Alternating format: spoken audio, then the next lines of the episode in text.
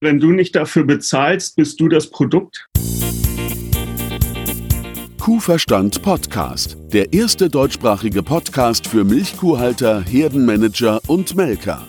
Erhalte Tipps und Impulse auf deinem Weg zu mehr älteren Kühen. Denn sie sind die Grundlage für mehr Gewinn und mehr Lebensqualität. Für dich und dein gesamtes Hofteam. Christian Völkner, der Gründer vom Club der alten Kühe, ist dein Pfadfinder auf deinem Weg zu gesünderen Kühen. Er arbeitet auf führenden Milchkuhbetrieben und berichtet von seinen Erkenntnissen. Los geht's! Hallo und herzlich willkommen.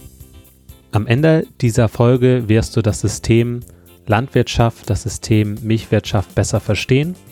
Du wirst wissen, was der Smiley zu tun hat mit Geld verdienen und du wirst einen interessanten Blick bekommen zum Thema Daten in der Landwirtschaft. Da wird sich nämlich die nächsten Jahre viel tun. Kurzer Hinweis, aufgrund von einigen Tonaussetzern bei der Aufnahme gibt es einen etwas abrupten Einstieg in diese Podcast-Folge. Also, los geht's. Mein heutiger Interviewgast war eineinhalb Jahrzehnte Präsident beim Europäischen Berufsimkerverband und wurde nun zum Ehrenpräsident ernannt. Er beschäftigt sich viel mit Imkerei, mit Landwirtschaft und auch mit Digitalisierung. 2013 war das erste Mal bei einem Kongress vom Chaos Computer Club, aber er hat auch schon in den 80er Jahren denjenigen, die diesen Chaos Computer Club gestartet haben, zu tun gehabt. Ich habe ihn kennengelernt auf einem Vortrag und dachte mir, Mensch, den Mann, den holst du dir ins Interview, der will was bewegen und ist äh, fit in vielen Dingen. Das wird ein spannendes Gespräch. Herzlich willkommen, Walter Hefeker. Ja, vielen Dank, dass ich beim Podcast mitwirken darf. Wenn es uns gelingt, dass die Schlüsseltechnologien offen bleiben, dann können auch äh, kleinere und mittelständische Landmaschinenhersteller Lösungen für die Landwirte bauen. Die Landwirte können sie dann in eigener verantwortlich betreiben und die ganzen Daten, die so ein Agrarhof dann auf den Flächen der Landwirte sammelt, ähm, gehören auch zunächst mal dem Landwirt. Wie problematisch solche Daten sein können, kann man jetzt schon sehen bei den satellitengestützten Services, die den Landwirten angeboten werden, wo man also aus, aus dem Weltraum die Flächen bewertet, um dann den Landwirten Informationen zu geben, wo sie vielleicht mehr sehen oder mehr düngen oder äh, sonst irgendwelche Maßnahmen setzen sollen. Die, diese Daten werden zwar dem Landwirt verkauft, aber eben nicht nur dem Landwirt, sondern zum Beispiel auch den Spekulanten an den wahren Terminbörsen.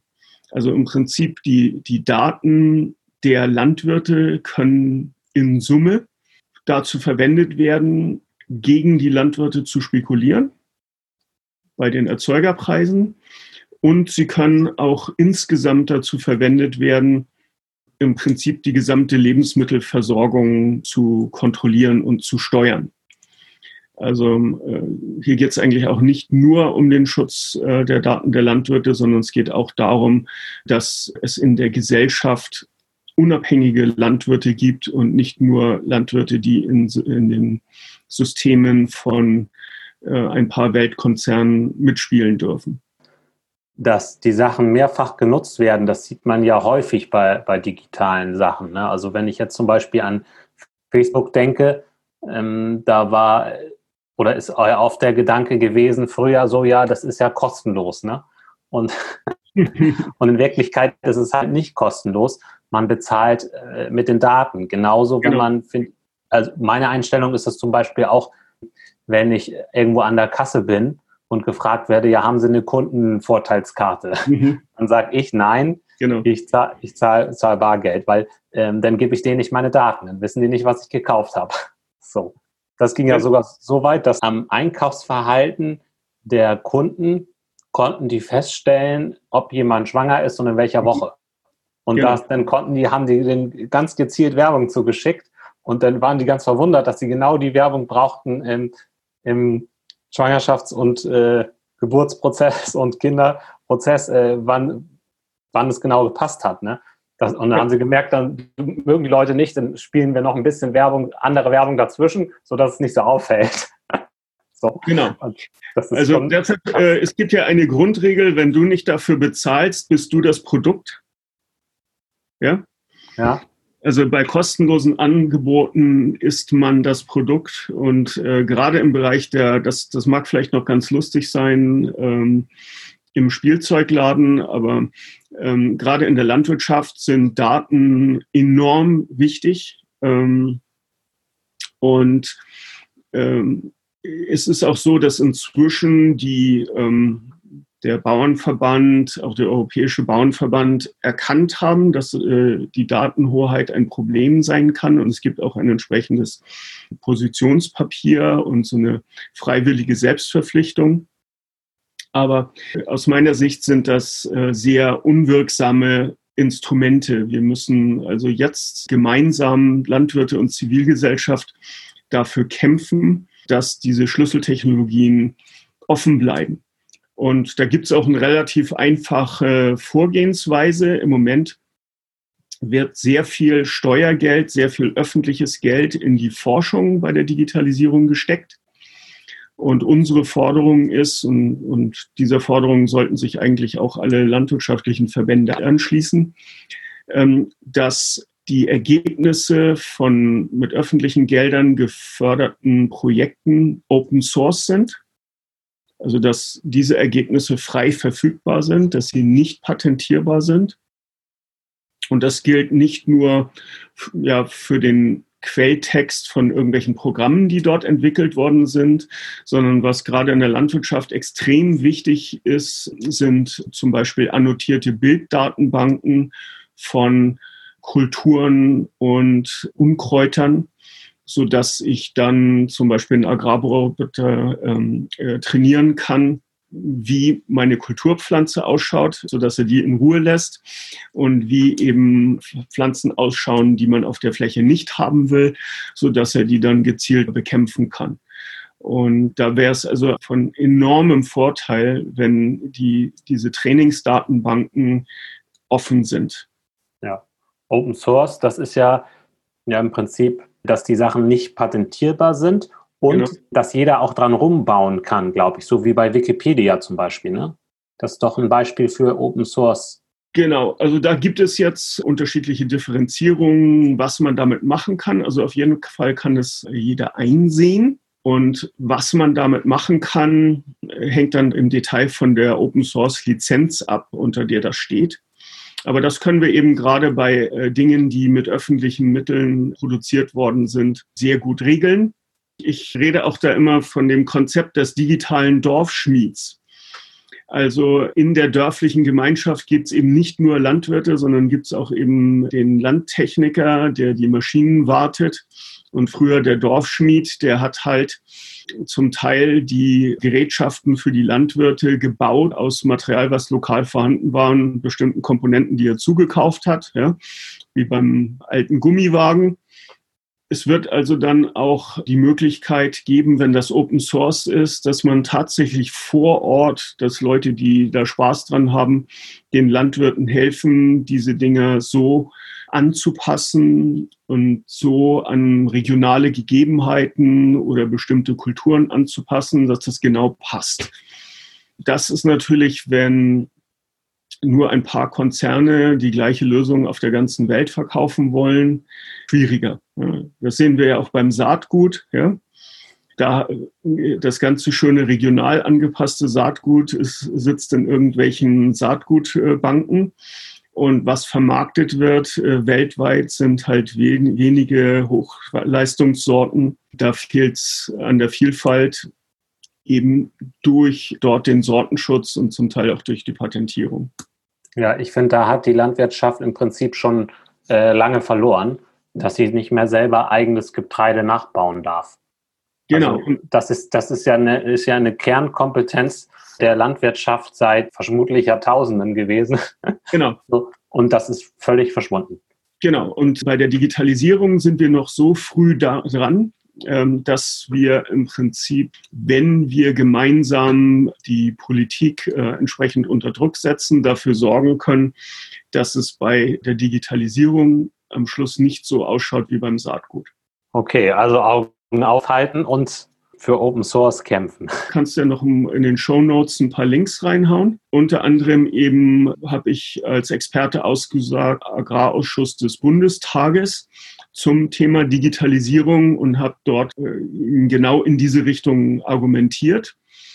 Und man kann auf dem Video sehen, die Dame äh, die im Ministerium, im Bundeslandwirtschaftsministerium für das Thema zuständig ist, äh, äh, saß neben mir und hat also immer zustimmende genickt. Also ich glaube, dass diese Vorgehensweise ist tatsächlich im Bereich des Möglichen. Aber wir haben nicht beliebig lange Zeit, denn solange wir diese, dieses Prinzip nicht eingeführt haben, läuft das alte Modell, dass auch universitäre Forschung dann von der Uni an irgendwelche Konzerne verkauft wird. Irgendwas, was mal als öffentlich gefördertes Projekt angefangen hat, ist dann nachher ein patentiertes Produkt bei irgendeinem Konzern. Dieses Szenario, das müssen wir auf jeden Fall hier vermeiden. Wie viel Zeit haben wir da? Maximal drei Jahre, würde ich sagen. Ja. Okay. Also das Schöne ist, äh, gerade diese Konzerne, das äh, habe ich halt immer wieder beobachten können. Ganz am Anfang, als ich darauf hingewiesen habe, dass der chemische Pflanzenschutz möglicherweise irgendwann mal überflüssig sein wird, war die Antwort von Konzernvertretern, von Computern, verstehen wir nichts, wir sind die Chemieindustrie. Ja? Wir haben erstmal nichts gemacht. Und irgendwann ist dann mal der Groschen gefallen und dann haben sie beschlossen, da einzusteigen und, ähm, und haben investiert. Aber man hat gemerkt, das ist Neuland für sie. Sie haben also noch nicht kapiert, was wichtig ist. Ja? Und solange wir also in der Phase sind, äh, wo vieles dieser Forschung noch an den Unis läuft, und solange die Industrie noch nicht genau kapiert hat, was wichtig ist, äh, das ist im Prinzip unser Zeitfenster, wo wir das als Open Source veröffentlichen können und damit patentfrei halten können. Dieses Zeitfenster ist nicht beliebig lange offen. Das ist auch äh, etwas, was mir sehr am Herzen liegt, diese Unabhängigkeit der, der Landwirte. Ne? Also weil ich selber gemerkt habe, in wie vielen Abhängigkeiten man als Landwirt steckt dachte ich so, das ist ja irgendwie äh, nicht, nicht so schön, das muss abgebaut werden. Also die genau. Unabhängigkeit sollte schon da sein, auch damit man einfach Unternehmer sein kann und nicht nachher irgendwie nur ein, ja, ein, ein Rohstoffzulieferungs- äh, austauschbarer, äh, identischer Betrieb wie mit jeder andere so. Ne? Also. Genau, und da ist äh, der, der Grund, warum die Landwirte dermaßen ökonomisch unter Druck äh, sind, ist einfach, dass gerade im Zuge der Globalisierung sie als Produzent austauschbar sind. Ja? Da gibt es von dem Chef von Acer, von dem taiwanesischen Computerhersteller, gibt es die sogenannte Smile-Kurve. Ja, muss man sich okay. vorstellen, wie dieses Grinsen, ne, diese Smiley-Kurve auf dem Sticker. Ja? Also der, der Mund geht, ja, fängt oben links an, geht dann mhm. nach unten und äh, oben rechts geht er wieder hoch. Genau. So, und ähm, dort, wo die Mundwinkel oben sind, da wird das Geld verdient und unten wird eben kein Geld verdient. Und diese Smile-Kurve besagt, also die oberen Enden des Mundwinkels sind auf der einen Seite Patente, Technologie, also wer das hat, verdient Geld. Und auf der anderen Seite, wer die Marke hat und wer den Markt hat, der verdient Geld. Ja? Wer garantiert kein Geld verdient, ist der Produzent. Und diese Smile-Kurve wurde aufgestellt für, Elektro äh, für den Bereich der Elektronik. Ja? Also ob ich jetzt Platinenhersteller oder Milch produziere, in diesem System, in dem globalisierten System, lässt mir das System gerade so viel Geld, dass ich nicht aufhöre. Ja? Oder noch weniger, dann brauche ich halt äh, noch Ferien auf dem Bauernhof, dann brauche ich noch einen Nebenverdienst, um mir den Luxus leisten zu können, diese Herren zu beliefern. Also wenn ich aus dieser Falle heraus will, dann muss ich natürlich schauen, dass ich auf der einen Seite Technologie selber in der Hand habe oder zumindest nicht ein anderer. Und auf der anderen Seite, dass ich den Markt selber in der Hand habe. Ja? Und ähm, wenn die Digitalisierung falsch läuft, dann kriege ich eben diesen Teil der, der Technologie nie in die Finger, ne? Sondern nur von den anderen Playern zur Verfügung gestellt. Äh, auf der Marktseite, das kennen wir ja ähm, mit dem Versuchen, irgendwelche faire Produkte an den Markt zu bringen. Ja? Also man muss praktisch, um als Landwirt wirtschaftlich gut dazustehen, sich diese Smile-Kurve anschauen und schauen, wie komme ich aus der Rolle des reinen Produzenten, des austauschbaren Produzenten heraus. Je globaler ein Markt ist, je barrierefreier gehandelt werden kann, niedrige Transportkosten, keine Zölle und so weiter, desto austauschbarer ist der Produzent. Und wenn ich allerdings sage, ich habe hier Kunden, die wollen sich nicht auf dem globalen Markt äh, bedienen, die wollen ein regionales Produkt. In solchen Konstellationen bin ich halt nicht so austauschbar. Ich bin halt der Landwirt aus der Region und das kann man jetzt nicht durch einen Milchbauern in Neuseeland ersetzen. Das ist, glaube ich, auch ganz wichtig, also auch vor dem Hintergrund von solchen Themen wie Volksbegehren, äh, dass man bei der Diskussion über die Veränderungen, die das System braucht, auch sich überlegt, wie komme ich in diesem System aus der Rolle, also in dem neuen System aus der Rolle des reinen austauschbaren Produzenten heraus. Hast du noch etwas, was du den Landwirten auf den Weg geben möchtest, was dir wichtig ist?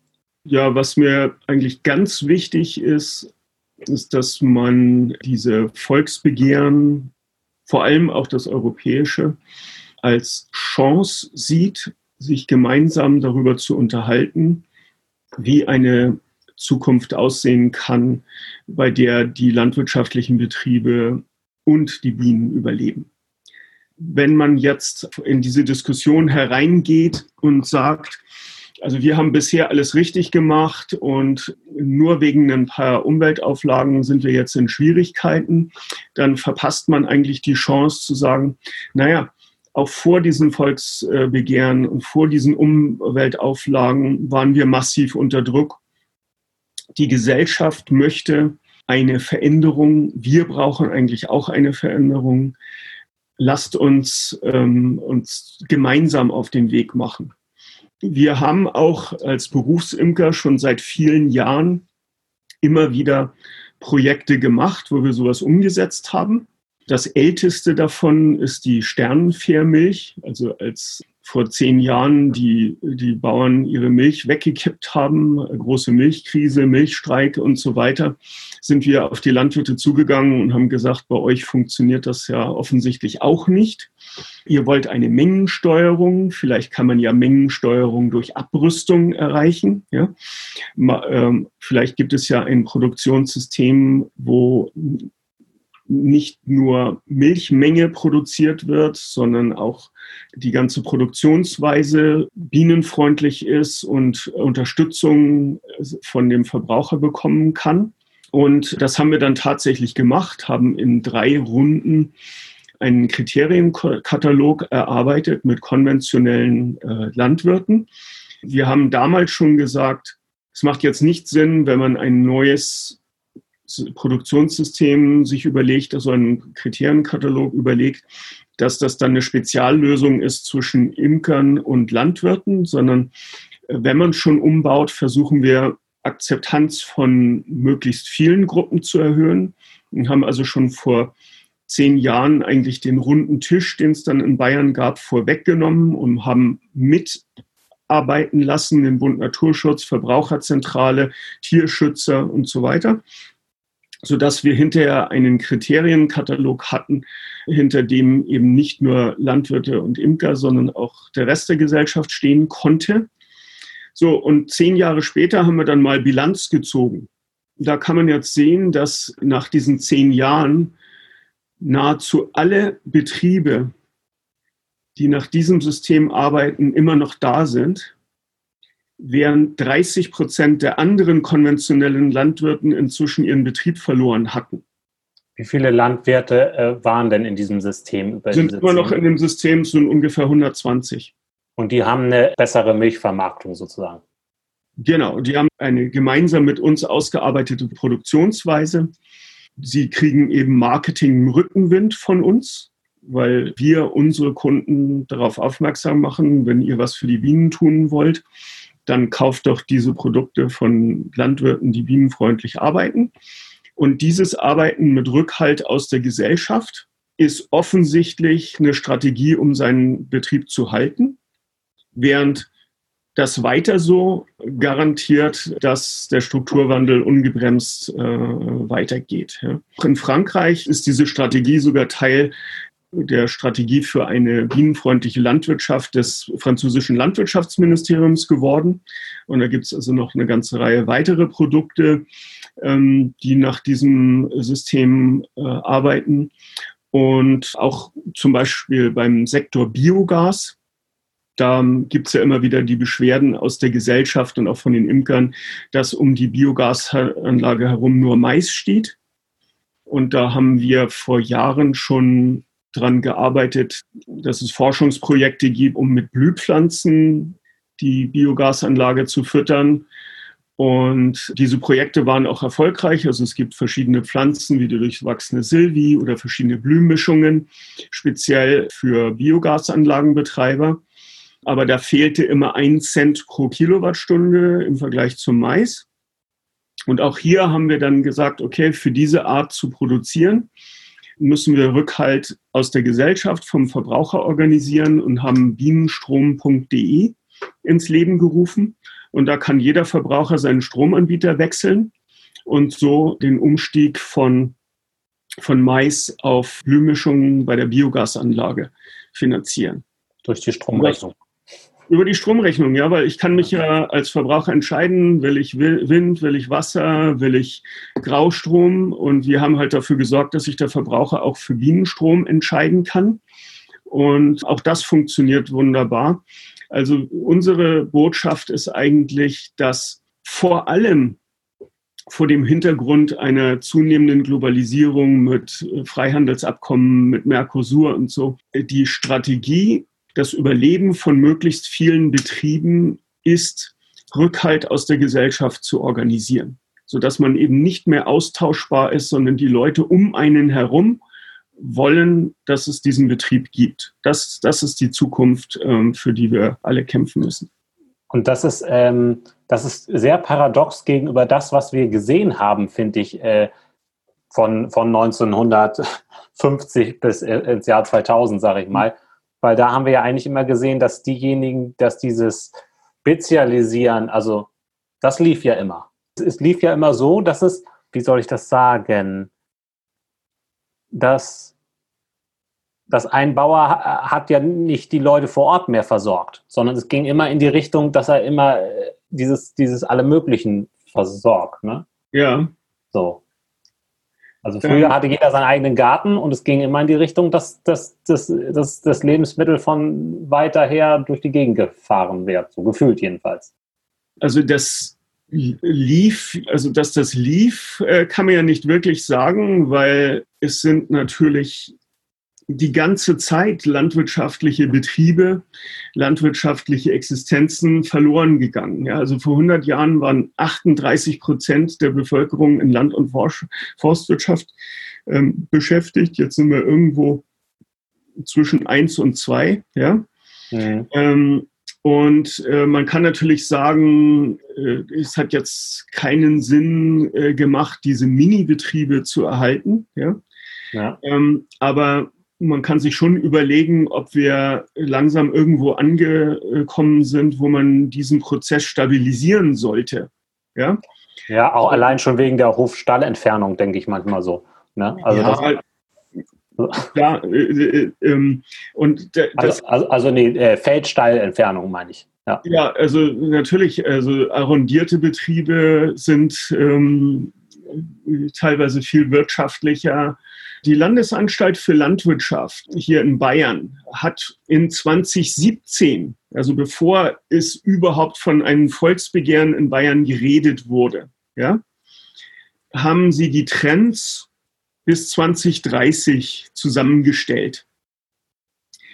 Und bis 2030 wird es laut LFL, wenn wir nichts tun, eine Halbierung der Zahl der Betriebe auf 50.000 geben. Also dieser, dieser Prozess geht ungebremst weiter, obwohl wir schon viele der kleinen Betriebe verloren haben. Der Anstieg des Pachtflächenanteils auf 75 Prozent, ja, weil die äh, Betriebe sind ja nicht so kapitalstark, dass sie die Flächen des Nachbarn, der aufgegeben hat, aufkaufen können. Wir haben auch ein Riesenproblem, dass eben die landwirtschaftlichen Flächen anderen Leuten gehören als äh, denen, die sie bewirtschaften. Es wird immer schlimmer. Ja? Und deshalb müssen wir eine Strategie finden, die diesen Strukturwandel beendet, der ähm, dafür sorgt, dass die Landwirte äh, stabile, auskömmliche Rahmenbedingungen haben. Und dazu, dazu ist es eben auch wichtig, dass es für diese Veränderungen Rückhalt aus der Gesellschaft gibt. Ich habe mich da neulich wieder mit einigen Leuten unterhalten, die da relativ düstere Prognosen haben, was dabei rauskommen wird, wenn jetzt die gemeinsame Agrarpolitik neu geordnet wird, wo die Länder aus dem Osten gleiche Flächenprämien haben wollen wie im Westen, ja, die eigentlich unter den Rahmenbedingungen, die wir jetzt haben, haben landwirtschaftliche Betriebe nur eine Zukunft, wenn die Bevölkerung drumherum sie haben will, sie unterstützen will äh, durch Förderung, durch den Kauf der regionalen Produkte. Darüber sollten wir im Rahmen von diesen an, an möglichst vielen runden Tischen reden. Ja, was braucht der Landwirt zum Überleben und was braucht die Gesellschaft, ähm, damit sie mit der Art und Weise, wie dort gewirtschaftet wird, auch einverstanden ist. Ja, ja dafür ist der, äh, dieser Bienenstrom natürlich ein tolles Beispiel, ne? Weil, weil, ja. weil viele sich beschweren, öh, Biogasanlage und so. Mhm. Und wenn man dann, ähm, wenn die Biogasanlagen sich dann noch so arbeiten können, dass sie die Bienen fördern, dann ähm, wird das dann mit anderen Augen gesehen. Das macht schon Sinn. Genau. Und das ist gerade beim Biogas, also äh, Biogas ist halt eine relativ teure äh, Art, Strom zu produzieren im Vergleich zu Solar und Wind. Deshalb, äh, es gibt praktisch keine Neuinvestitionen in diesem Bereich mehr. Und wenn äh, die Förderung dann ausläuft, dann ja, bleibt teilweise nur noch der Rückbau. Es sei denn, ich produziere mehr als nur Energie. Ja, also wenn ich auf der gleichen Fläche Biodiversität, Erosionsschutz, Honig und Energie produzieren kann und ich bekomme all diese Vorzüge honoriert, dann ist das wirtschaftlich. Aber diese einseitige Optimierung nur auf den Methanertrag, ja, sorgt dafür, dass ich natürlich, ähm, sobald sich draußen am Strommarkt was ändert, möglicherweise weg vom Fenster bin. Und diese einseitige Optimierung ist mir egal, was du von der Landschaft hältst, die ich hier produziere. Ich stelle jetzt Mais hin. Ja? Dann habe ich auch natürlich null Rückhalt aus der Gesellschaft und die Politik kann meine Förderung zusammenstreichen, ohne dass es großes Geschrei gibt. Und es wird ja sogar, äh, es wird dann ja auch ein Wert, also man könnte ja sogar sagen, es wird sogar noch mehr produziert. Also es wird ja genau. ein Wert Ne? Also Richtig. Artenvielfalt und so. Ja, genau. Aber wir haben auch in der Verwaltung haben wir äh, diesen Grundsatz, dass es keine Doppelförderung geben kann. Ja. Ähm, äh, und das ist also ein ganz problematischer Grundsatz, weil ich dann ganzheitliche Betrachtungen nicht umsetzen kann. Ja? Dann musst du sagen, also entweder äh, machst du daraus eine Blühfläche und du gehst in den Fördertopf, darfst aber nichts anderes machen, oder du machst damit Biogas. Ja? Also diese ganzen Kämpfe darum, ähm, ähm, wie kann man die Förderpolitik so stricken, dass Dinge, die mehrere Vorteile generieren, ja, auch entsprechend auf dem, auf, über alle Vorteile honoriert werden können. Ähm, äh, das ist ein ganz dickes Brett, äh, an dem wir auch zusammen bohren müssen.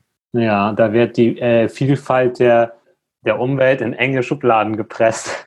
Ja, ja, das, äh, deshalb mache ich auch eben sehr gerne bei solchen Projekten politikfreie Lösungen. Also um diese Sternenfährmilch an den Start zu bringen und damit äh, Bienen und offensichtlich einen Haufen Betriebe zu retten. Ähm, da haben wir keinen Politiker fragen müssen, dass sich irgendein Gesetz ändert. Und auch bei dem Bienenstrom ist eine politikfreie Lösung. Äh, das haben wir organisieren können, ohne dass irgendwelche Gesetze geändert werden müssen. Ähm, wichtig ist, dass, sich, äh, dass man das organisiert, dass Verbraucher und Landwirte zusammenkommen. Und das geht halt nicht, wenn ich mein Produkt im großen globalen Milchsee ablade. Ja? Die größte Herausforderung ist nicht, dass der Verbraucher ausschließlich geizig ist, sondern die größte Herausforderung ist, Produkte zu machen, die glaubwürdig sind und für die sich der Verbraucher entscheiden kann. Ja? Ja. Ähm, wenn, der wenn der Verbraucher sagt, mir ist klar, wenn ich das kaufe, passiert das und das, Punkt. Ja? Ähm, dann bewegt sich der Verbraucher auch. Wenn er aber den Verdacht hat, das ist eh nur Greenwashing, dann nimmt er das billigste Produkt. Sagen wir, ein Hörer er hat jetzt seine Kühe und sagt, ja, das klingt alles logisch. Ich möchte mich da besser ausstellen. Ich möchte nicht mehr austauschbar sein. Ich möchte damit weiterkommen. Mhm. Was würdest du empfehlen? Ähm, ja, für den einzelnen Landwirt äh, gibt es äh, da eigentlich nur die die Möglichkeit Direktvermarktung und äh, dann seinen Kunden erzählen, was er macht, so dass sie das unterstützen können. Aber das ist natürlich nur sehr begrenzt möglich und je nachdem, wo man Landwirt ist, äh, wie entvölkert die Umgebung drumherum ist. Äh, also diese Strategie mit der Direktvermarktung ist irgendwas, wo ich dann eben auch zahlungskräftige Kunden in der Umgebung habe. Die andere Strategie ist halt die Menge mit anderen Landwirten äh, zusammen zu bündeln und als ein Produkt auf den Markt zu bringen, für das sich die Verbraucher entscheiden können. Also da braucht man dann halt sowas wie zum Beispiel die MVS, die Milchvermarktungsgesellschaft, die im Prinzip für die Sternenfährmilch auch äh, getrenntes Erfassen der Milch und getrennte Vermarktung der Milch organisiert. Ja? Also eigentlich diese ganzen Molkereien, also wenn man jetzt mal im Milchbereich bleibt, diese ganzen Molkereien, die verloren gegangen sind, die wären eigentlich das gewesen, was man hätte weiterentwickeln können, ja? um dem Verbraucher dann auch was anzubieten, für das er sich entscheiden kann. Ja? Aber ähm, man kann ja auch, also solange man zum Beispiel die Milch getrennt erfasst, die nach solchen ähm, äh, Prinzipien produziert worden ist, kann ich sie natürlich auch von einer größeren Molkerei als Dienstleistung abfüllen äh, lassen. Wirklich das, das größte Problem ist, dem, dem Verbraucher ein glaubwürdiges Angebot machen zu können. Sobald ich mit meinem Produkt im globalen Milchsee gelandet bin, ja, ähm, ist es zu spät. Ähm, es gibt vielleicht noch einen anderen Punkt. Wir hatten ja ganz am Anfang darüber gesprochen, dass diese Umweltauflagen, Verbote von Pestiziden und so weiter ähm, Landwirten Probleme machen können. Wenn man sich aber anschaut, was ist das größte Problem, mit dem sich die Milchbauern in den letzten über zehn Jahren herumgeschlagen haben, das war die fehlende Mengensteuerung. Ja, kein Instrument, äh, wie ein Autoproduzent, der sein, seine, sein Förderband nicht anhalten kann. Ja? So, äh, was wir im Kleinen gemacht haben bei den Kriterien der Sternenfeld, also Mengensteuerung durch Abrüstung, ja? ähm, würden Umweltauflagen, wenn sie intelligent gemacht sind, im Großen erreichen. Das heißt, wenn alle Landwirte nach den gleichen Spielregeln abrüsten können. Abrüsten ist im Sinne von weniger, kann man ja denken, weniger gefährlich für die Bienen oder weniger Menge auf dem Nein, Markt? Ähm, weniger Vollgas, weniger Turbo. Ja? ja? Also das Hochrüsten ist ja, ich stelle mir eine noch größere Hochleistungskuh in den Stall, ich äh, pumpe da Futtermittel rein. Äh, ähm, äh, ohne Ende, dass möglichst viel Milch rauskommt. So, und das ist auf der einen Seite sehr teuer bei den Inputs. Und am Schluss kommt eine Milch raus, die nicht differenziert ist, die äh, ich nur auf dem Weltmarkt unterbringen kann. Ja? Mhm. So, Mengensteuerung durch Abrüstung bedeutet, okay, ich, ich komme, ich, ich verändere zum Beispiel die Fütterung. Und, und genau das haben wir also bei dieser Sternenfellmilch gemacht. Ähm, aber wir haben gesagt, naja, was sind die Probleme in der Umwelt bei der Milchproduktion? Soja aus äh, Übersee, äh, Mais, Silagewirtschaft und so weiter. Was ist das Problem bei der Milch, die hinterher rauskommt, zum Beispiel schlechte Omega-3-Werte? Ja? Was ist das Problem äh, für, äh, für meinen Viehbestand? Remontierungsrate, also viele Leute, die das hören, wo wir heute sind, schütteln nur den Kopf, ja? wie lange eine Milchkuh noch durchhält. Ja? Ähm, und äh, Tierarztkosten und so weiter und sage, okay, jetzt gehe ich mal runter vom Gas. Ich erhöhe deutlich den Raufutteranteil. Ja? Ähm, also ich will jetzt nicht den ganzen Kriterienkatalog runterbeten. So, dann sagen die alle, ja, wenn du das machst, geht die Milchleistung runter. Stimmt. Ja? Wenn das aber Sachen sind, die aus der Umweltperspektive gut sind, kriegst du zwar, geht zwar die Milchleistung runter, aber du kriegst dafür, wenn du es getrennt vermarkten kannst, einen höheren Preis. Und was wir auch festgestellt haben, wir haben das, also das Projekt von Anfang an wissenschaftlich begleiten äh, lassen. Die Milchleistung geht runter, aber die Kosten auch die Tierarztkosten, die Lebensdauer der Herde. Innerhalb von wenigen Jahren steigt die Lebensdauer der, äh, Dauer der Herde. Ja? Ach, okay. Ähm, und ähm, wirtschaftlich ist eben nicht die höchste Milchmenge, sondern wirtschaftlich ist, was ich unterm Strich habe. Und da sind, ist die Kostenseite wichtig und da ist, was ich für meine Milch kriege, äh, natürlich ne? genauso wichtig. Ja? Eine, ho eine hohe Marge im Prinzip, ne? Genau, ja, und eine hohe Wertschöpfung im Betrieb. Äh, das haben wir jetzt im Rahmen von einem kleinen Projekt gemacht. Aber nehmen wir mal an, ich hätte jetzt eine EU-weite Umweltauflage mit einer Bindung des Viehbestandes an die Fläche. Wenn ich jetzt der einzige Betrieb ist, der diese Auflage hat, oder wenn ich jetzt das einzige Land bin, das diese Auflage hat, dann habe ich natürlich im Wettbewerb mit anderen die weitermachen wie bisher, vielleicht das nachsehen. So, wenn das aber EU-weit gilt, dann würde das bedeuten, dass EU-weit die Milchmenge sinkt. Dann wären wir nur noch im Wettbewerbsnachteil vielleicht mit den USA, ne? So. Richtig, aber da habe ich dann, oder Neuseeland oder sowas, ne? Äh, diese theoretischen Wettbewerber, ob die jetzt zum Zug kommen oder nicht, hängt davon ab, wie viel Transportkosten sie noch oben drauf haben, wie viel Importzölle sie noch oben drauf haben. Und was auch ganz wichtig ist, ob das Produkt eindeutig gekennzeichnet ist, wo es herkommt. Also das haben wir auch den Riesenkampf beim Honig. Da steht überall drauf aus äh, EU- und Nicht-EU-Ländern. Da weiß der Verbraucher genau, das Ding kommt nicht vom Mars. Ja? Mehr Information ist da nicht drin. Ja? ja. Ähm, also es gibt so ein paar Stellschrauben, wo wir sagen, wir haben einheitliche Regeln in Europa.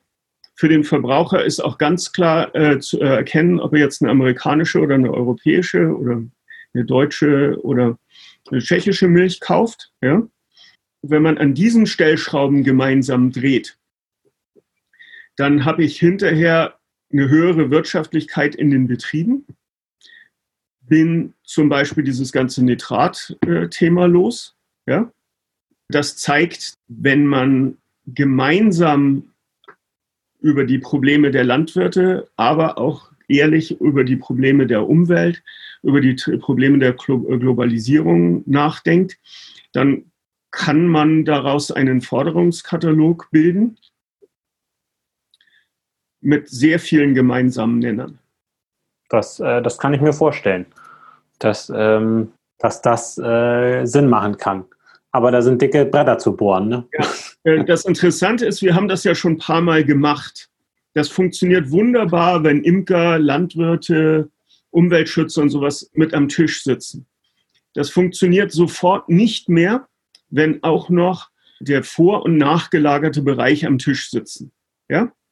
Also nehmen wir jetzt mal diesen Vorschlag, Mengensteuerung durch Abrüstung. Also äh, unser Ziel ist jetzt nicht mehr maximale Milchmenge. Dann sind die ganzen Leute, die im Moment dem Turbo-Kuhbauern seine teuren Inputs verkaufen, nicht so begeistert. Und auf der anderen Seite, wenn es tatsächlich den Produzenten gemeinsam mit der Gesellschaft gelingt, die Milchmenge runterzufahren und man die Produzenten nicht mehr gegeneinander ausspielen kann, dann ist die Lebensmittelindustrie sauer, weil sie die weil sie ihre Produkte nicht mehr so billig kriegt. Im Moment ist das ganze Agrarsystem so organisiert, dass die Leute, die die Inputs liefern, viel Geld verdienen. Ja. Und die Leute, die Rohstoffe in der Lebensmittelindustrie brauchen, die so billig wie möglich bekommen. Ja? ja. Also diejenigen, die an den Landwirten verdienen, für die ist das System eigentlich in Ordnung und das sind auch die, die die Lobbyarbeit in Brüssel machen und deshalb haben wir, das ist genau der Grund, warum wir aus der Sicht der Landwirte und auch aus der Sicht der Umwelt das falsche System haben. Ja? Hm. So, wie kommen wir gegen diese Lobbyübermacht an? Die Lobby der Landwirte muss sich mit den, der Lobby der Gesellschaft, also der Imker, Naturschützer, Verbraucherschützer zusammentun beim Thema Digitalisierung ist das ganz wichtig. Das ist, sagen wir mal, ein neues Feld, wo man das mal üben kann, ja, wo es nicht um die alten Grabenkriege geht, ja. Aber im Prinzip, das ist eigentlich aus meiner Sicht der einzige Weg, wie man gegen die Übermacht der Lobby, in die der, der Landwirt eingezwängt ist, vor und nach äh, Bereich, wie man gegen diese Übermacht ankommen kann. Das kann nicht der Landwirt alleine. Schon gar nicht, wenn seine Vertretung von der Agrarindustrie umgedreht ist. Ja? Ich möchte gerne mal noch zu einer kurzen Fragen-Antworten-Runde kommen. Deine Aufgabe ist es, möglichst kurz und knapp darauf zu antworten. Okay, ich werde es versuchen. Wie viele Milchviehbetriebe hast du schon gesehen? Ähm, 50 würde ich sagen. Was freut dich, wenn du dir die derzeitige Milchviehhaltung anschaust? Das kommt darauf an, welchen Betrieb ich besuche. Ich, mich freut ein Betrieb, der selber rechnen kann und der so organisiert ist, dass der Betrieb viel verdient, aber nicht unbedingt der vor- und nachgelagerte Bereich.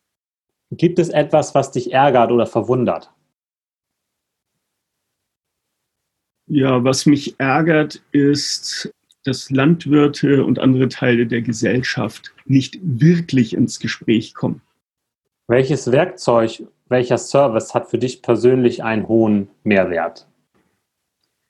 Durch die Bank alle Dinge, die ich verwende, die offen sind, die, äh, wo ich nicht in irgendeinem Geschäftsmodell gefangen bin, sondern selber, zum Teil auch mit anderen dran arbeiten kann. Gibt es ein Buch, das du empfehlen kannst? Ja, äh, ganz klar Honeybee Democracy oder die Bienendemokratie. Ähm, da kann man nämlich lernen, wie die Bienen ihren Staat organisieren, wie die Zusammenarbeit funktioniert da kann man erkennen, warum es die Bienen mit ihrem Bienenstaat schon Jahrmillionen gibt und warum die Spezies Mensch darum bangen muss, noch lange auf dem Planeten zu bleiben. Bienen treffen schon seit sehr, sehr langer Zeit gute Entscheidungen und äh, wie man das macht, kann man da drin lernen. Das klingt cool. Ähm, der, das Buch werde ich dann in den Show Notes verlinken. Das kann man dann weiter unten sehen. Die letzte Frage ist sicherlich die verrückteste. Stell dir vor, du wachst morgen in einer identischen Welt auf wie die Erde. Du hast all deine Erfahrungen und all dein Wissen, jedoch keine Kontakte. Du stellst fest, dass du Chef eines familiären Milchviehbetriebes in Niedersachsen bist. Der Betrieb ist durchschnittlich und alles läuft so vor sich hin. Du bekommst von mir 5000 Euro, um den Betrieb nach vorne zu bringen. Was würdest du in der ersten Woche mit diesem Geld machen? Ich würde erstmal systematisch durchgehen, wer alles von meinem Betrieb, von dem, was ich mache, betroffen ist. Also nicht nur die Lieferkette, sondern alle die irgendwas mit meinen Flächen zu tun haben. Und dann würde ich die alle einladen und mit ihnen darüber sprechen, was ich mache und warum ich das mache und was ich vielleicht besser machen könnte, damit Sie ein Interesse am weiteren Erfolg und Bestand meines Betriebes haben. Cool. Vielen Dank für das äh, Interview. Es hat mir großen Spaß gemacht. Gibt es noch etwas, was du jetzt unbedingt noch am Schluss sagen möchtest? Ja, ich würde mich freuen, wenn es viel Feedback zu diesem Interview gibt, denn nur so äh, lernt man dazu. Und ja, vielen Dank fürs Interview und tschüss. Tschüss. Vielen Dank fürs Zuhören. Hab viel Spaß mit deinen Kühen und genießt das Leben. Dein Christian Völkner. Mehr Kuhverstand auf www.kuhverstand.de. Und immer daran denken, der Erfolg mit Kühen beginnt im Kopf der Menschen. Nun noch das Zitat zum Schluss, diesmal von Peter Sondergaard, Senior-Vizepräsident von Gartner. Daten sind das Öl des 21. Jahrhunderts und Datenanalyse der Verbrennungsmotor.